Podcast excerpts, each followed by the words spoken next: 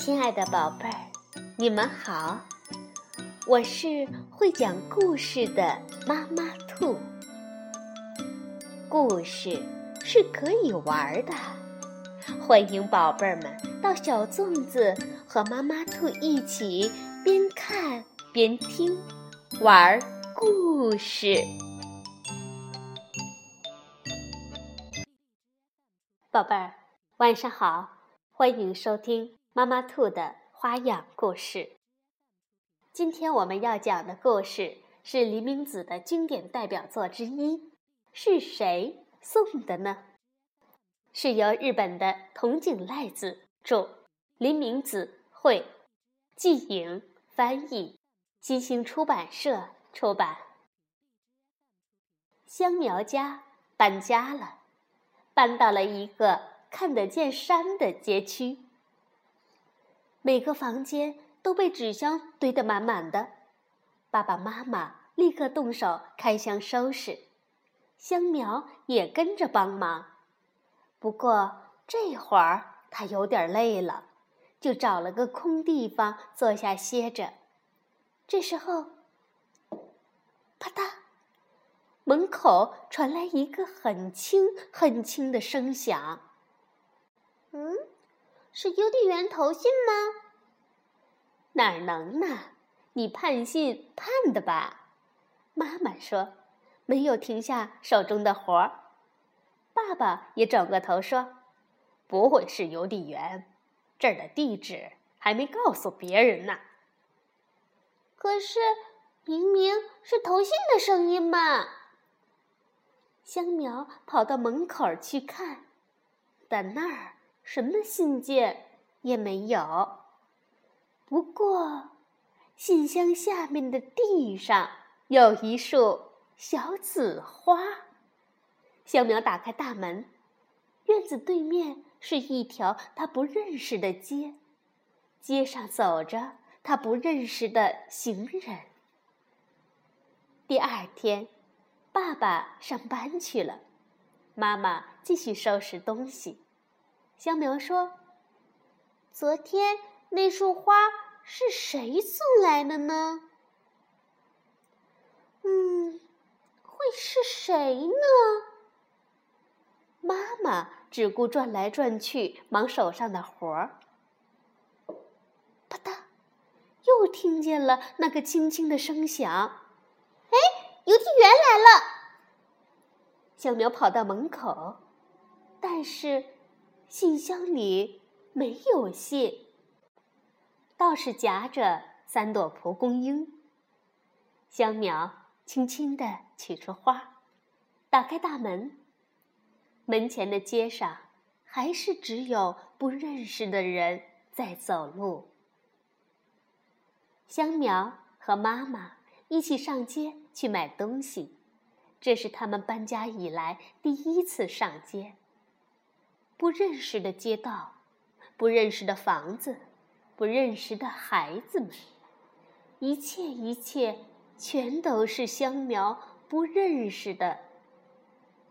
妈妈望着远处的山，说道：“香苗很快就会喜欢这儿的。”昨天的蒲公英是给我的吧？是谁送来的呢？香苗一路上光想着这一件事儿。第二天，妈妈还是很忙，香苗一个人画画玩儿。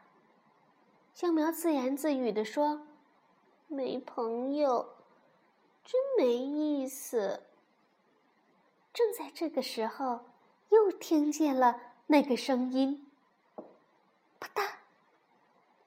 小苗立刻跑过去，一看，信箱里有一封信，信封上什么也没写，信只有三行字，大大的。这是给我的信，肯定是给我的。香苗反复把信读了好几遍，有朋友真好，真高兴，等着你。哎，这会是谁送的呢？香苗和妈妈一起去看他要上的幼儿园。院子里好多小朋友在玩儿，说话声、笑声，热闹极了。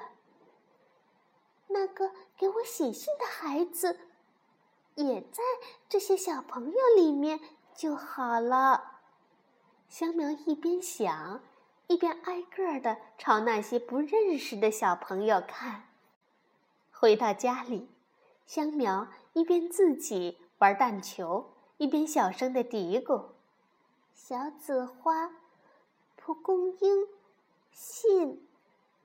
小紫花，蒲公英，信。”唉，他叹了一口气。